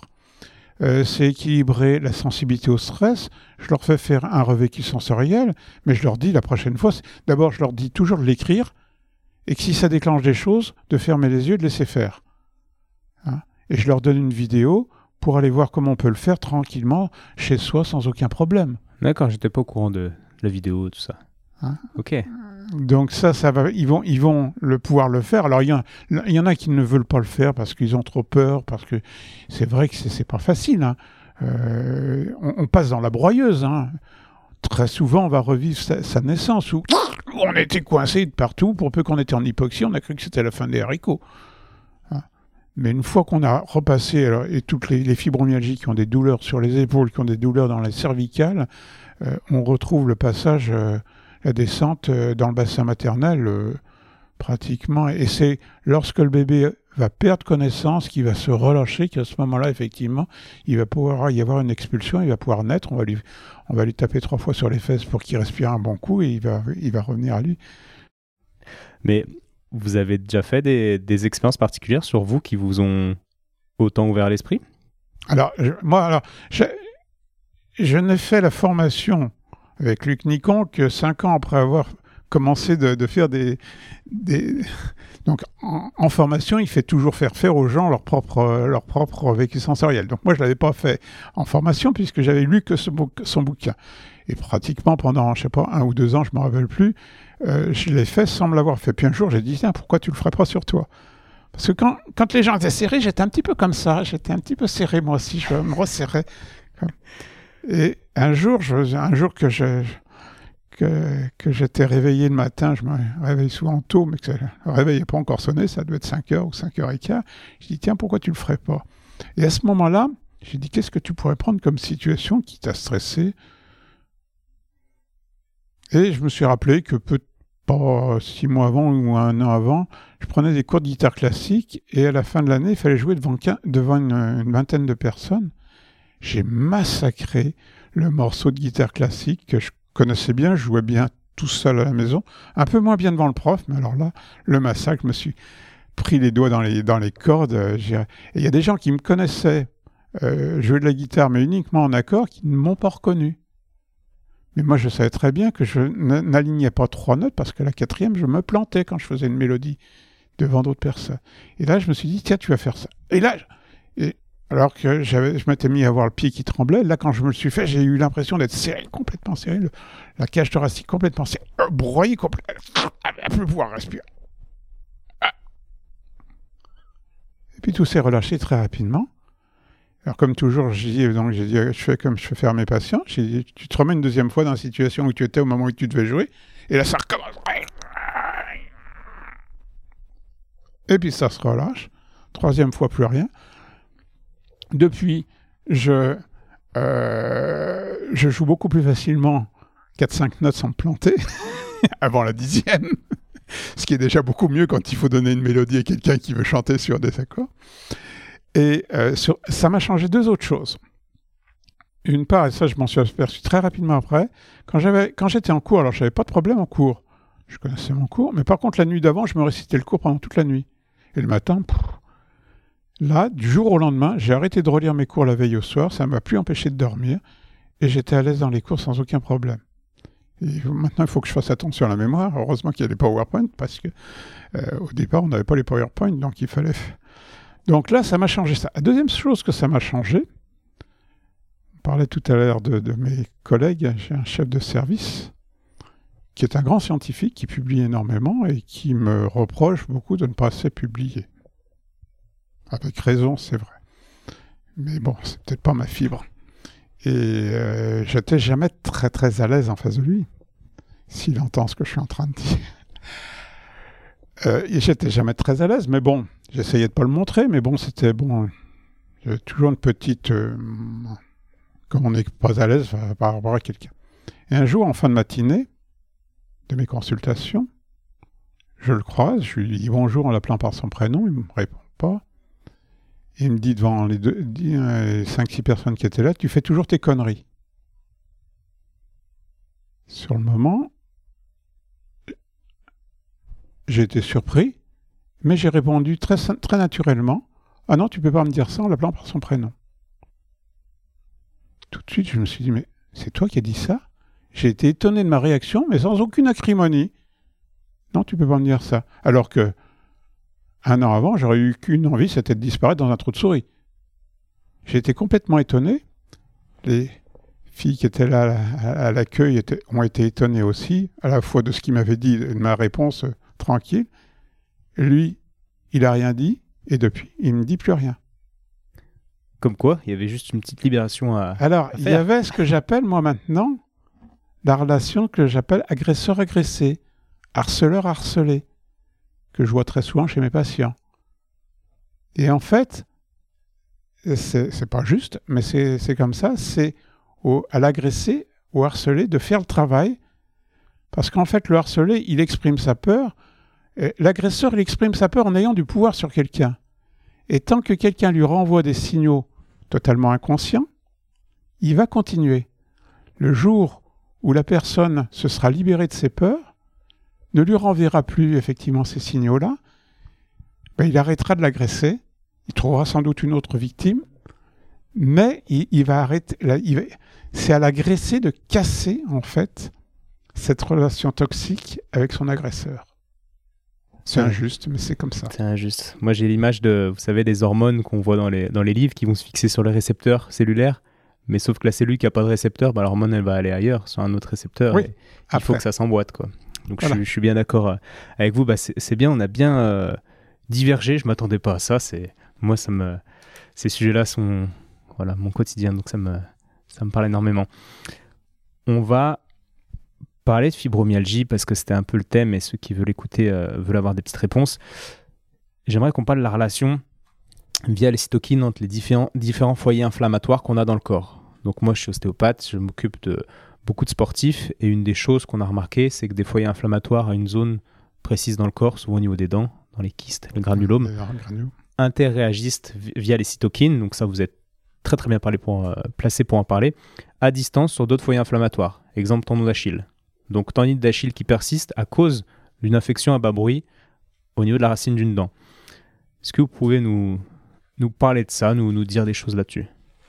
Alors, euh, il faut rechercher effectivement, c'est ce que je fais systématiquement chez mes patients, c'est tous les foyers infectieux, inflammatoires, donc des dents. Ils ont systématiquement un panoramique dentaire, ils ont une radio des, au moins des sinus et une radio des poumons. Euh, donc, pourquoi Alors, pourquoi Comment ça fonctionne pour moi hein? euh, Brièvement, sachant que je ne vais pas pouvoir comprendre si vous rentrez dans des termes non, non, techniques. Non, non, mais je voulais vous sortir, il faudrait que je retrouve, j'avais sorti un schéma, j'ai mon schéma habituel. Sachant que pour ceux qui écoutent, je témoigne qu'il y a beaucoup, beaucoup de documents euh, sur le bureau. Euh, bon, euh, donc comment ça va? Donc nos lymphocytes qui sont activés par des micro-organismes, hein, au foyer inflammatoire ou dans l'intestin, en fait, ils vont activer des lymphocytes qui vont sécréter des cytokines, et parmi ces cytokines, il va y avoir souvent de l'interféron. L'interféron gamma, c'est une, cytokine euh, donc lymphocytaire euh, qui va activer les, macrophages, qui va activer d'autres cellules pour, euh, pour leur permettre de bien se défendre contre, contre certains agents pathogènes, contre des virus, contre des, protozoaires intracellulaires. Cet interféron va activer en fait deux enzymes importantes, l'indolamine dioxygénase, IDO, qui dégrade le tryptophane en acide quinolinique. Retenez simplement acide quinolinique. Ça, c'est la première voie. Et la deuxième voie, c'est la hénosynthèse inductible. Donc, c'est une, enzyme euh, induite par l'interféron qui va produire du héno, du monoxyde d'azote. Et donc, euh, avec euh, les mitochondries, va faire du peroxynitrite. Donc, le peroxynitrite et l'acide quinolinique vont agir sur le récepteur NMDA, le récepteur au glutamate, qui se trouve au niveau des synapses entre donc le, premier neurone qui remonte de la, périphérie et les neurones qui vont jusqu'au cerveau. Il y a une synapse qui va permettre la transmission du signal. Et normalement, au niveau de, de, cette synapse, il va y avoir une modulation de, l'information, du stimuli qui est recueilli en périphérie. Et en fait, ces récepteurs NMDA ont un rôle normalement de filtre. Ils filtrent, on a tous un petit peu d'arthrose, on a tous un peu de tendinite, un peu de fatigue, mais normalement, quand le, stimulus est faible, il est bloqué avant de remonter au cerveau et il ne nous donne pas de, sensations désagréables. Sauf que lorsque vous avez de, euh, des peroxynitrites ou de l'acide quinolénique, à ce moment-là, ça ouvre le filtre et donc les petites douleurs deviennent des grandes douleurs. Je dis souvent, c'est comme une sono qui est tournée au maximum. On a beau chuchoter dans le micro, ça hurle dans les oreilles à l'arrivée. Tout est amplifié. Donc il y a sur le chemin du retour ces portes qui sont ouvertes et qui laissent passer la douleur, mais est-ce qu'il y a un phénomène d'auto-entretien à distance? On reprend l'exemple du tendon d'Achille et, d'auto-entretien de cette inflammation par d'autres biais. Moi j'avais retenu que ah les cytokines allaient tout simplement euh, circuler dans la circulation euh, sanguine et puis euh, résonner, on va dire, et s'accumuler ou je ne sais quoi au niveau d'un autre foyer inflammatoire à distance elles n'ont pas une durée de vie très longue, ces cytokines. Elles ont une durée de vie très courte. Ah elles ont une action endocrine pour certaines. Euh, qu'elles soient. Euh, je ne suis pas sûr, à part bon, l'IL6 qui, joue un peu à distance, mais je ne suis pas sûr qu'elles réveillent forcément. Euh, qu'elles soient capables d'induire toutes seules une inflammation. Par contre, elles peuvent réveiller des infections latentes sur un, tendon qui est euh, hyperstimulé. Inflammation, vous voulez dire? Vous avez dit infection Non, une infection. Oui, j'ai bien dit infection. D'accord, d'accord, pardon. Donc il y, a des inflammations, mais s'il y a inflammation, euh, quand il y a une inflammation, normalement, il y a une douleur. La douleur, elle est là pour nous mettre au repos, pour nous dire arrête, sinon tu vas faire une rupture.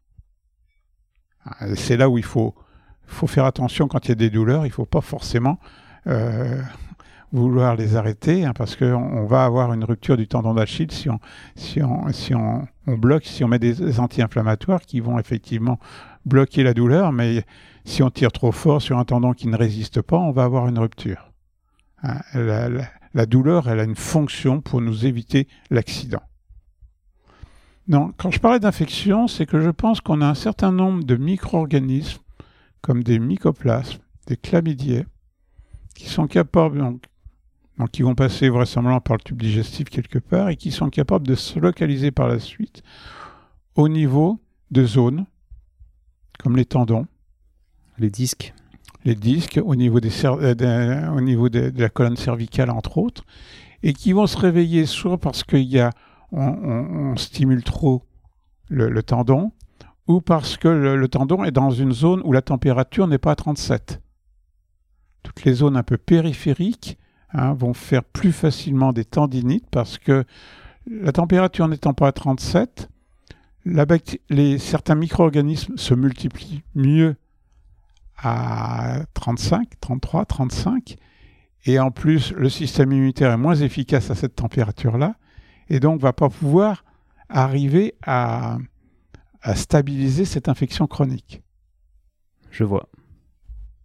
Moi, c'est partiellement ma théorie de, enfin de, si on veut penser que ça, agit à distance. Là, où ça agit, c'est surtout que ça diminue, à mon sens, ça diminue donc le, le seuil de sensibilité.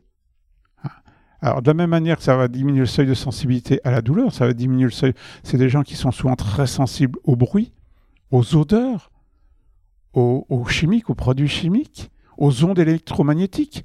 Hein, tous les gens qui ont des, euh, qui se disent euh, électrosensibles, en fait, moi j'en ai eu un certain nombre dans mes patients, si on traite leur intestin, qu'on améliore leur, flore intestinale, on voit leur seuil remonter. Et moi j'avais un de mes, un patients qui était un ancien camarade de classe d'ailleurs, qui habitait sous une antenne et qui n'arrivait pas à dormir euh, dans son appartement près de son antenne de téléphone.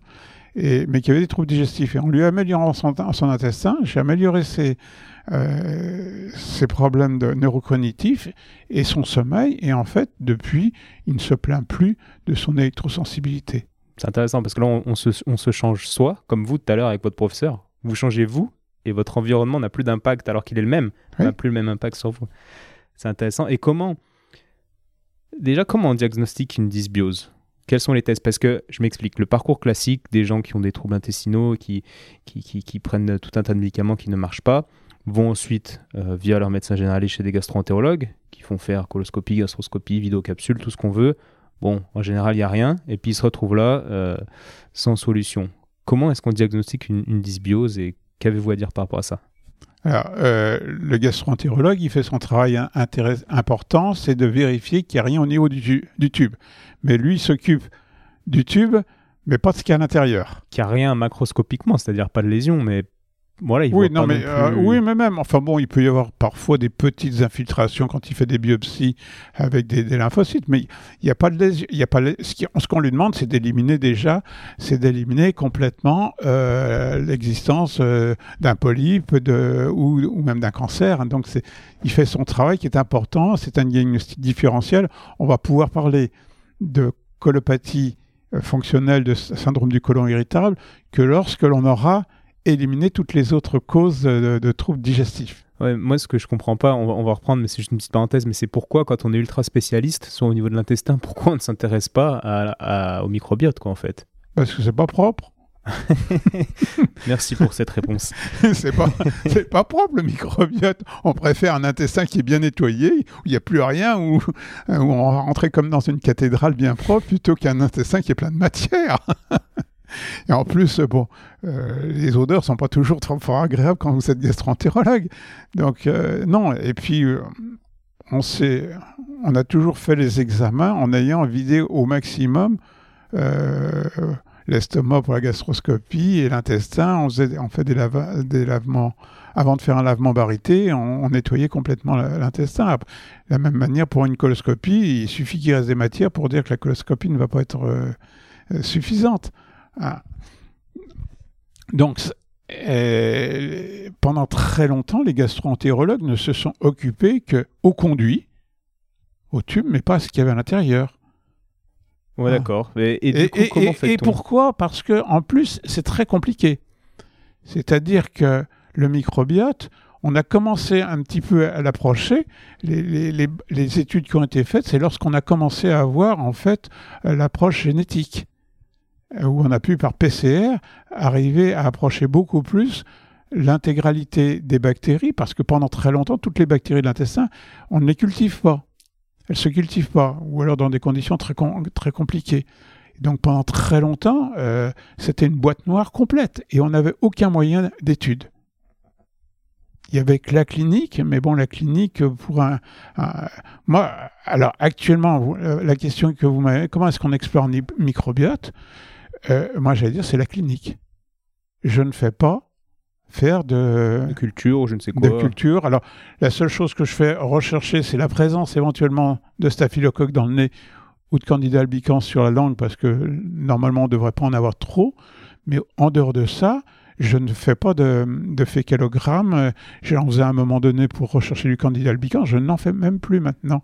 Et, et tous ces ces tests qui peuvent être faits, alors pas tellement en France, mais souvent soit en Suisse, en Belgique ou aux États-Unis, qui vont vous faire le, le panel, le répertoire des bactéries personne ne peut l'interpréter. J'ai l'impression que ça c'est marketing, mais qu'on voilà, non, mais ça fait des gens qui font beaucoup d'argent avec ça, mais bon, mais on va pas pouvoir l'interpréter parce qu'il n'y a pas deux individus sur, sur la planète qui ont le même microbiote. Même les vrais jumeaux, les monozygotes, n'ont que 80% d'homologie. Donc du coup, vous c'est votre test d'induction, je crois que vous appelez ça? Vous. Alors non, ben comment je vais faire? Moi, le diagnostic, je vais le faire, c'est euh, clinique. C'est-à-dire, je vais faire tirer la langue au patient Hein, et très souvent, ils n'ont pas la langue rose comme les bébés. Déjà, en étant adulte, on a, on a, plus la langue aussi rose que les bébés, mais bon, si on était, si on avait un bon microbiote buccal, on devrait avoir la langue rose. Euh, on l'a plus ou moins chargé, donc ça c'est la première chose. Euh, c'est les envies de sucre à l'interrogatoire. Quand ils ont envie de sucre, c'est qu'ils ont très vraisemblablement plein de levures qui réclament à manger. C'est Bon, euh, l'interrogatoire diarrhée constipation, l'alternance des deux souvent, les ballonnements, la dysbiose de fermentation avec des gaz, des gaz qui sont peu odorants ou une dysbiose de putréfaction quand c'est très odorant, c'est parce qu'en général ils mangent pas mal de protéines et ça donne plutôt une dysbiose de putréfaction du côlon gauche alors que la dysbiose de fermentation est plutôt dans le côlon droit. Euh, et puis c'est la palpation simplement mettre la main simplement sur le ventre de, des patients, ce que je fais systématiquement. Alors, les consultations par téléphone, c'est un peu plus difficile en ce moment. Mais autrement, euh, systématiquement, et, et 9 fois sur 10, je retrouve un colon droit ou un colon gauche, ou les deux, qui sont sensibles à la palpation. Alors que les médecins, les gastroentérologues n'ont pas forcément palpé le ventre de leurs patients, euh, les médecins généralistes n'ont souvent pas le temps de le faire, et que donc personne ne le fait. Euh, c'est vrai que lorsque je vois les patients euh, en consultation, c'est au minimum une heure. Il y a quand même tout un temps d'examen clinique et de, palpation euh, au moins des fossiliaques droite et gauche. Je nous imaginais en train de faire un, ce qu'on appelle, moi je fais ça avec des, certains collègues, des consultations à quatre mains. On est deux thérapeutes sur un patient et c'est génial. Et je pourrais vous montrer des trucs d'ostéo, de, diagnostic pour savoir où est le problème, etc des problèmes de, manque de mobilité et, de, et du coup de mm. mauvais fonctionnement. C'est intéressant. Bah, si un jour vous avez du temps, je vous, je vous accueille en why stage. Not? Euh, why not? Euh, donc euh, voilà, donc pour moi c'est vraiment c'est l'examen clinique, c'est l'interrogatoire qui va me permettre. Et alors derrière, ben derrière, j'allais dire, c'est pas compliqué, c'est quelques règles hygiéno-diététiques relativement simples pour essayer de rééquilibrer cette flore. Et ça part j'ai dit, moi j'ai trois piliers. Euh, ne pas apporter de levure vivante pour pas se réinfester. Ne pas nourrir les levures qui sont présentes avec du sucre et des sucres cachés de la farine de blé. Et troisième pilier, euh, les probiotiques, on va essayer de mettre un petit peu à la louche, de manière très très empirique, pour essayer de refaire très temporairement, parce que ces probiotiques que l'on va donner, ils ne vont survivre que 24 à 48 heures dans l'intestin des patients une question par rapport au, premier et une aussi par rapport au troisième pilier. Comme vous dites, les levures, c'est ce qu'on trouve dans les fromages, dans les fruits un peu passés, etc. C'est ça? Oui, oui, alors, donc ne pas, ne pas apporter de levure vivante. Il va falloir éviter donc tous les dérivés laitiers non stériles. Hein, tout ce qui a été ouvert depuis 24 heures, le lait qui est ouvert depuis 24 heures à éviter. Tous les fromages qui contiennent des levures, comme les bleus, comme la famille du camembert, du brie, c'est des levures. Hein. Par contre, on va pouvoir prendre des levages, des, laitages qui, sont, euh, qui ont des, bifidobactéries ou des lactobacilles, comme les yaourts. Hein, je ne suis pas un ayatollah du sans laitage strict. Hein. Il y a des gens qui supportent très bien les yaourts, donc je leur dis de manger des yaourts. Certains fromages qui sont riches en lactobacilles bifidobactéries, comme les comtés, les beauforts. Il ne faut pas manger la croûte des fromages parce qu'on va retrouver des, des, levures dans la croûte hein, ou dans l'entame si ça traînait plusieurs jours dans le frigidaire. Donc tout ça, tous les fruits et les légumes, dès qu'ils sont un peu abîmés, hein, dès qu'ils sont abîmés, c'est qu'ils ont plus d'antifongiques naturels et que les levures ont commencé à les attaquer. Naturellement, dans la nature, euh, un fruit, un légume, tant qu'il n'est pas trop mûr, il a des antifongiques pour ne pas pourrir, parce que sa graine n'est pas encore à maturité, et donc il faut éviter effectivement qu'il soit trop vite attaqué par, les levures. Par contre, quand la graine est à maturité, à ce moment-là, quel est le, fruit Il vaut mieux qu'effectivement, il, euh, commence un petit peu à, passer. Hein. Donc d'une part, il sera moins amer, il aura plus de sucre et donc il sera plus mangé, il y aura plus de fructose, mais sans, sans l'amertume des antifongiques qui sont présents, donc il va être plus facilement mangé par un animal ou par un oiseau, voire même euh, transformer, le, sucre sera transformé en alcool, ce qui fait que les merles, euh, quand les, les cerises sont bien, bien mûres, elles ont plutôt un vol un peu en, en, zigzag qu'autre chose. Donc en fait, mais la graine qui est à l'intérieur, elle résiste elle va pouvoir même être avalée par euh, l'oiseau, par l'animal, et libérée dans les fesses avec de l'engrais, parce que là, il y aura plein d'antifongiques qui vont en fait permettre à la graine de germer et de donner à nouveau une, une plante. D'où les, les vertus antifongiques des, des pépins de pamplemousse et tout Alors voilà, donc après donc donc il faut éviter tout ce qui est trop mûr, tout ce qui est fruits séchés au soleil aussi. On oublie parfois hein, tout ce qui est raisin, date, figue. Hein. en dehors du pruneau qui est séché à 80 degrés, donc il n'y aura pas trop de levure dedans. Mais les autres, il faut les éviter parce que c'est séché au soleil et il y a des levures qui vont pousser quand même dedans. Il faut éviter tout ce qui est, euh, je dis souvent les bananes trop mûres, qu'on aime souvent les bananes qui sont un petit peu, parfois un peu bien mûres, piquées. Il vaut mieux, je dis, prendre une banane verte l'éplucher, la passer au micro-ondes. En 30 secondes de micro-ondes, elle va mûrir, enfin, elle va le fondre, elle sera plus farineuse, mais sans avoir de levure. D'accord. Il faut éviter toutes les charcuteries froides.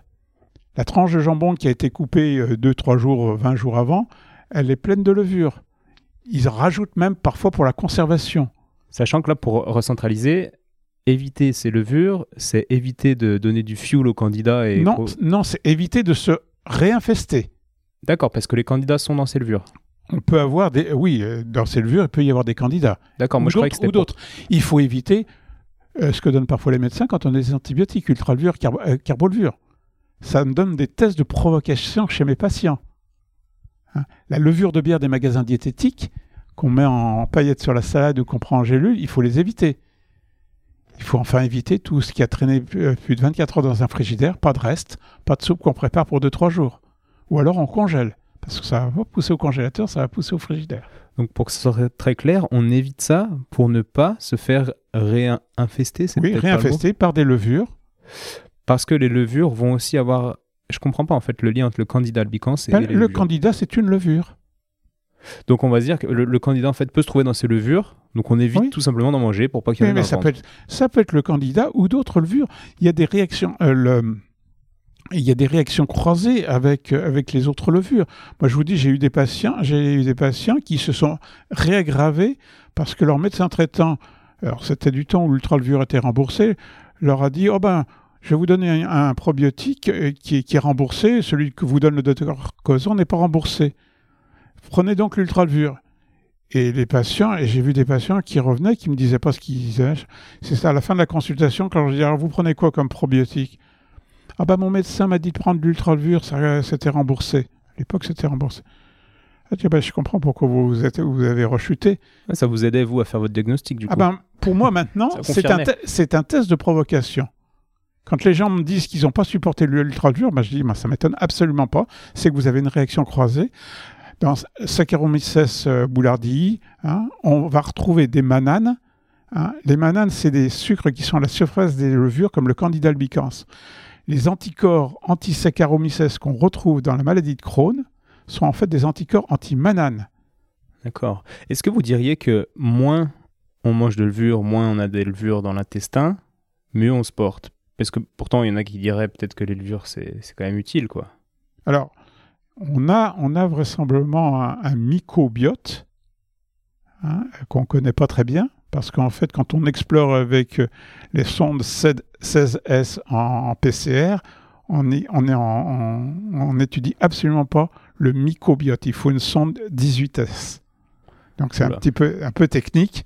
Euh, moi, je suis pas du tout. Euh, mais donc, en fait, quand on fait un microbiote avec, avec une sonde 16S, on va essentiellement explorer tout ce qui est bactéries. On va pas du tout explorer le microbiote.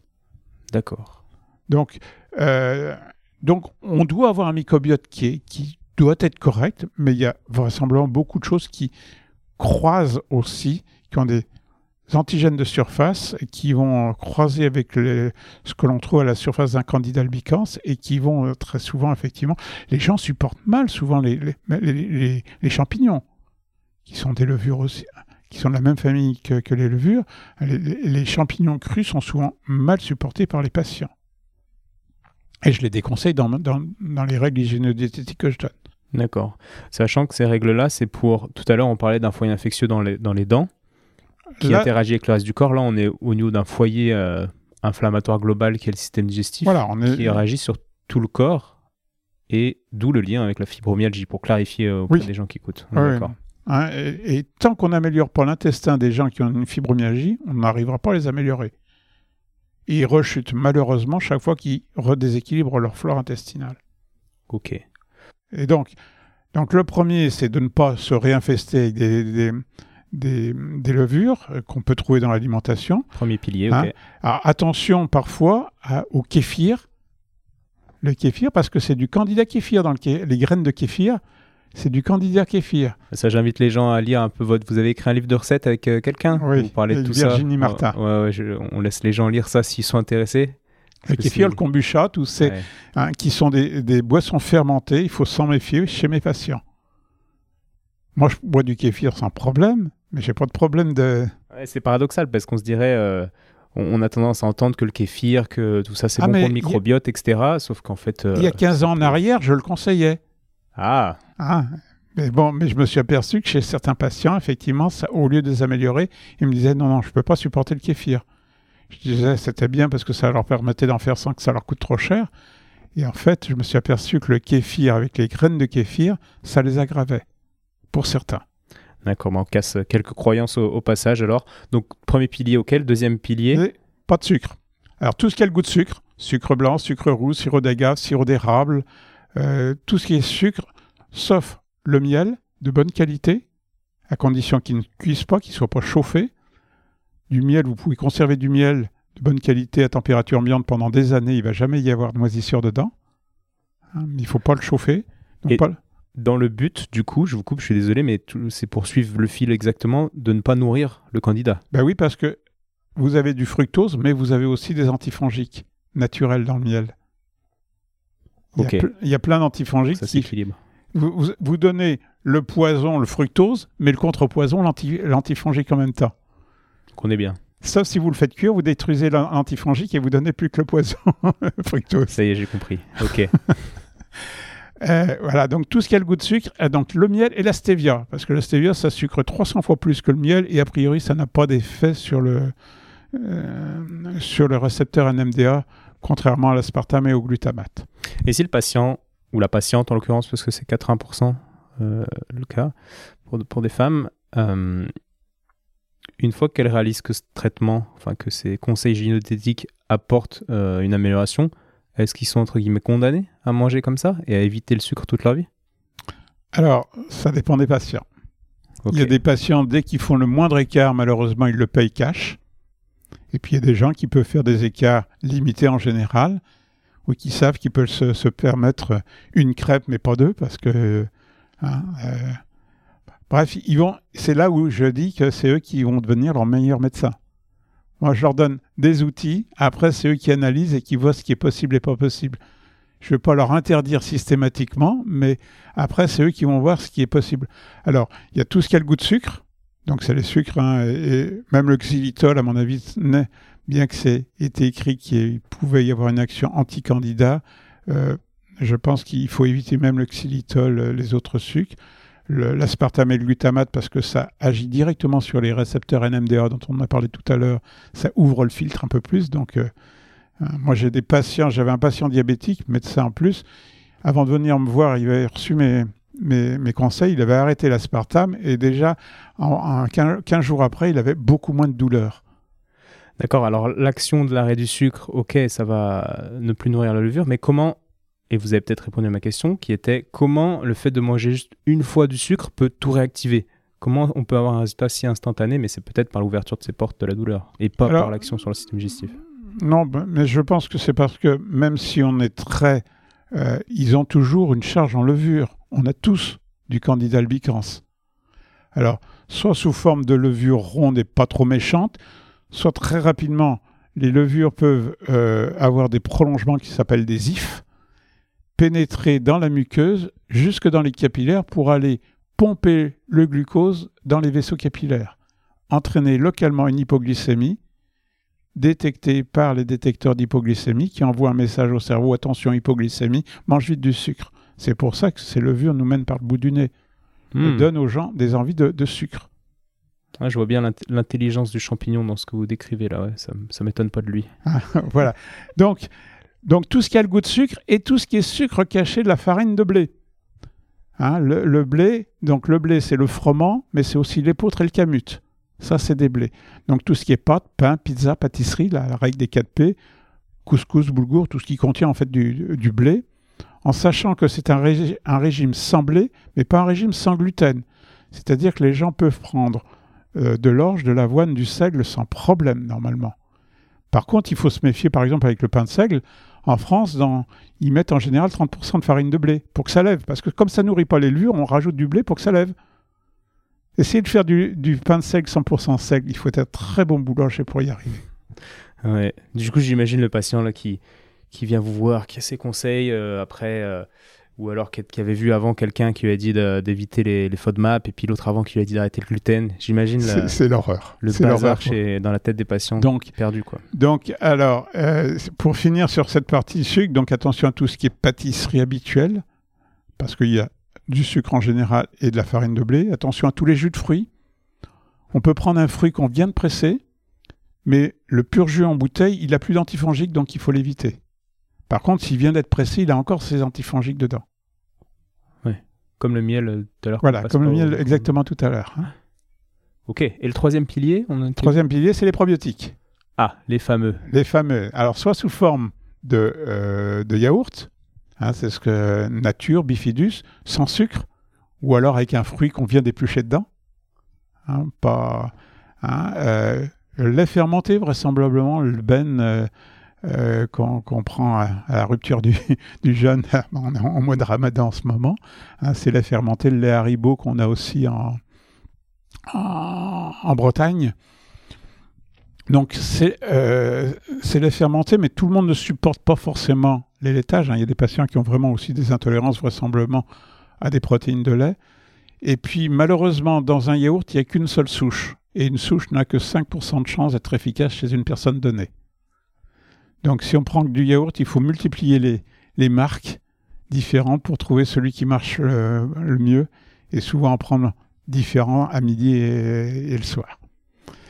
C'est pour ça que très souvent, je dis aux gens, il faut prendre des probiotiques, euh, donc euh, sous forme de gélules, de comprimés ou de sachets, en sachant qu'il n'y en a pas un qui soit meilleur que les autres. Après, c'est des arguments de vente, hein, mais il faut qu'ils les essayent. Et, il faut parfois qu'ils testent une, deux, trois, quatre spécialités différentes avant d'en trouver une qui, est, qui fonctionne chez eux, qui, qui leur améliore un peu leur trouble digestif. Oui, parce que des probiotiques, souvent on donne des traitements. Euh, si ça marche pas au bout de combien de temps? Au bout d'une boîte. Au bout d'une boîte, si on voit qu'il n'y a pas d'effet, c'est que c'est pas, pas- La, la bonne. euh, Non, c'est pas la bonne, c'est pas les bonnes souches qui sont. dans- Alors plus il y a de souches, plus on a de chance. euh, hein, quand vous avez quatre souches, il y, a, il y a 20% de chances que ça fonctionne. Quand vous en avez 8, il y a 40% de chances que ça fonctionne. Il y a maintenant des, des spécialités où on va jusqu'à 16 souches dedans. Enfin bref. mais Wow. bon, mais pour un même euh, lactobacille, même plantarum, on a 1000 souches différentes. Donc euh, d'une- d'un d'un laboratoire euh, à l'autre, on n'aura pas les mêmes souches, même si on a le même nom. Ouais, c'est c'est C'est très, très compliqué. complexe. C'est aussi peut-être une des raisons pour lesquelles les gens s'intéressent peu au sujet. Oui, et, et en plus, c'est pas brevetable, donc euh, on peut pas en faire un brevet, et donc euh, on va pouvoir vous piquer vos souches euh, très facilement pour en faire. euh, et Ouais. qu'il n'y a pas d'études par Big Pharma là-dessus. Et comme actuellement, évidence et médecine oblige, on ne croit que ce qui a été démontré scientifiquement, les probiotiques n'ayant pas été démontrés, c'est bullshit. Ouais, je connais bien le, le problème de cette evidence-based philosophie. Donc, ce qu'il faut, c'est trouver celui qui marche bien. Et une fois qu'on a trouvé celui qui marche bien, par contre, on peut les fabriquer soi-même. C'est-à-dire qu'on peut les mettre en culture. Donc, on va ouvrir la gélule, le sachet. Alors, c'est plus compliqué avec les comprimés parce qu'il faut les faire fondre. Dans une bouteille d'eau de source, pas de l'eau du robinet parce qu'il y a un peu de chlore. on va rajouter un peu de sucre. Là, on a le droit de mettre du sucre parce qu'on va, c'est pour nourrir les bactéries. On va laisser deux jours à température ambiante. C'est le principe du kéfir, mais sans les graines de kéfir. On laisse se multiplier. Au bout de deux jours, les bactéries se sont multipliées. En deux heures, il y en a 64 fois plus à peu près. Ça se multiplie toutes les, toutes les 20 minutes, ces, bactéries. Donc, au bout de deux heures, si vous faites le calcul, c'est 64 fois plus. Donc, euh, en deux jours, vous en avez une quantité infernale. Et il faut mettre au frigidaire pour arrêter la prolifération, parce que sinon, vous allez faire du vinaigre. Et vous allez en prendre 3 verres par jour, 1 litre par jour, ce qui fait que vous allez en prendre l'équivalent de, de 4 à 10 gélules par jour pour le prix d'une gélule tous les 3 jours. Mais uniquement avec ceux qui marchent bien. Ok, merci pour cette. Euh, la deuxième recette, parce que je donne des recettes, c'est de faire ces yaourts. Si on aime les yaourts, c'est de faire ces yaourts. En... Pour faire ces yaourts, c'est pas très compliqué. On prend un yaourt et on met un litre de lait, on remue bien et puis on distribue dans, dans les petits pots et on met dans la yaourtière qui va chauffer à 35-37 degrés pendant une nuit. Là, on ouvre simplement une gélule avant de, distribuer dans, dans, chaque yaourt. on, met une gélule, on remue bien et on distribue. Dans chaque yaourt, vous aurez au moins l'équivalent d'une à deux gélules facilement de, probiotiques qui seront multipliés en, ayant bouffé le, lactose du yaourt. D'accord. Puis après, au frigo pour ralentir. Euh, bah, après, oui, pour conserver plusieurs jours, oui. Ok. ça, me... ça va nous donner de l'imagination pour, euh, pour faire nos propres euh, recettes. Ok pour ces trois piliers. Bon, je pense que l'heure passe. On va se, on va s'arrêter là. On a déjà eu plein de réponses et peut-être plus de pistes de réflexion au final que de réponses, mais c'est très bien. J'ai quand même une petite dernière question là, parce que bon, le, euh, climat actuel euh, me pousse à poser cette question. Et vous êtes immunologiste, donc c'est parfait. On nous dit que même en, étant, euh, en ayant été infecté par le Covid-19, on n'est pas sûr d'être immunisé. Et la question c'est comment peut-on être plus sûr d'être immunisé par un vaccin, par une souche atténuée, par un virus atténué? Que par le vrai virus, en fait. J'ai du mal à comprendre. Vous voyez ce que je veux dire? Oui, alors, en fait, on ne sait pas bien parce qu'on n'a pas de recul actuellement. On a du recul pour les autres euh, coronavirus qui ont donné le SARS-1 qui avait donné en 2002 et puis celui du dromadaire qu'on a trouvé aussi un peu plus tard. Euh, il semble que les, gens ont eu des, des séroconversions avec présence d'anticorps qu'on peut mesurer, mais que ces anticorps ne durent pas très longtemps. Au moins six mois, mais il semble qu'il y a deux ans, on n'en est plus. Et quand on prend d'autres souches de coronavirus, qui sont des coronavirus qui circulent en permanence, hein, il y a quatre souches qui sont connues qui circulent, on s'aperçoit qu'on peut pratiquement euh, être réinfecté tous les deux ans par une souche qu'on a déjà vue deux ans auparavant. Mais réinfecté sans faire pratiquement de, symptômes. Hein. C'est-à-dire que le, le temps, il va, il va se multiplier suffisamment rapidement euh, pour, pour survivre et passer à quelqu'un d'autre parce qu'il est très contagieux. Euh, mais, mais le système immunitaire, avec son système de mémoire de lymphocyte B qui va produire des anticorps euh, très rapidement, ou de lymphocyte T, parce que très vraisemblablement, ce qui nous protège plus contre les virus, c'est les lymphocytes T que les lymphocytes B, et que les anticorps. Les anticorps, ça va simplement bloquer les virus pour qu'ils passent d'une cellule à l'autre alors que le lymphocyte T va tuer les cellules qui sont infectées par des virus. Dans les infections virales, c'est essentiellement l'immunité T qui nous, qui nous permet de guérir. Donc du coup, pour, par rapport à la question, votre réponse serait que le vaccin, en fait, il va y avoir plein de rappels. Le vaccin, Alors, le, vaccin bah, ça, risque de faire. Ah, on risque d'être obligé d'avoir des rappels effectivement régulièrement, peut-être tous les deux ans, si on a un bon vaccin qui entraîne une réponse euh, humorale. Ce qu'on va mesurer, c'est essentiellement la réponse humorale. La réponse cellulaire, on le fera sûrement pas pour tout le monde, c'est compliqué. Ça peut s'étudier, la réponse cellulaire, mais c'est un peu plus compliqué à mettre en, évidence. Ça demande une culture de cellules, donc c'est quand même un peu plus compliqué. Euh, donc après, j'allais dire, ça sera entre guillemets un peu empirique, c'est-à-dire qu'on va faire des cohortes de patients, de, sujets. On va voir, euh, on va les étudier, euh, voir la décroissance des anticorps et éventuellement voir ceux qui se réinfectent euh, un an, deux ans plus tard avec le même coronavirus. Parce que c'est un, virus qui vraisemblablement va, circuler par la suite. Mais tant qu'il va tout... Là, les coronavirus, ils donnent des choses chez les enfants, mais les enfants, ils se débrouillent bien en général pour, euh, pour, euh, pour survivre. Et ils font pas d'infection qui, qui, est très grave en, général. Et, et, et donc, euh, quand ils vont revoir ces coronavirus tout au long de leur vie, ils vont avoir des réponses qui sont très rapides, ce qui fait que à 50 ans, 70 ans, à 80 ans, ils vont revoir ces coronavirus sans faire d'infection qui sans que ça leur pose de problème. Ce qui pose un gros problème, c'est que là, on est vierge de ce, virus. Donc le temps que le système immunitaire se mette en, route, hein, il, il, lui faut entre 5 et 7 jours pour mettre en place l'immunité spécifique. C'est le temps où le virus va se multiplier de manière très intense, ce qui fait qu'effectivement, il va y avoir une charge virale importante, une réponse du système importante qui va donner une inflammation importante au niveau du, du, du poumon, et c'est vraisemblablement la réponse importante euh, qui entraîne en fait les signes euh, cliniques et les insuffisances respiratoires que l'on a. D'accord. Donc, je pense que lorsqu'on aura été infecté une fois, euh, on pourra être à nouveau porteur, mais très souvent porteur sain pendant quelques jours, et euh, s'en débarrasser très rapidement derrière. Donc, si on est infecté une fois, de toute façon, on n'aura pas le droit de refaire. En fait, c'est mon cas, j'aime pas trop les vaccins par nature, même si je suis pas anti-vaccin. Mais j'ai eu le coronavirus, euh, sûr et certain, euh, diagnostiqué, etc. Parce que ma copine est dans un hôpital euh, voisin à vous, au vôtre, et, je me dis bah, que, je suis, que je suis immunisé, quoi. mais là on me dit non, on n'est pas sûr. Et puis, et puis on va me dire qu'il va ouais, dire, un vaccin. pour l'instant, on n'a pas de certitude absolue. Hein, je peux pas. ouais, bon. ouais, non, c'était juste pour en parler avec vous parce que c'était l'occasion. Quoi. Je pense que 95% des gens qui auront été infectés ne seront immunisés. Alors, pendant combien de temps? J'en sais rien. Oui, d'accord. Mais auront sûrement une réponse quand ils reverront le virus beaucoup plus rapide. Et très souvent des réponses qui seront pratiquement infracliniques. Ok, non mais c'est très clair. Moi, j'en attendais pas plus. Euh, je vois, je vois, j'ai eu mes réponses. Merci beaucoup.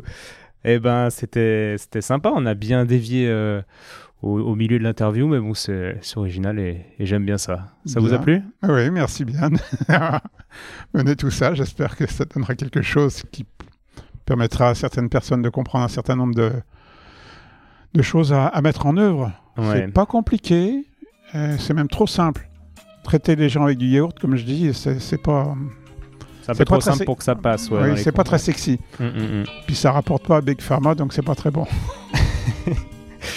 Ouais. Bon, bah merci beaucoup pour, euh, pour votre temps. Et puis, euh, et puis à bientôt. Puis bonne continuation dans, dans votre travail. à vous aussi. Voilà, bonne soirée. Au revoir.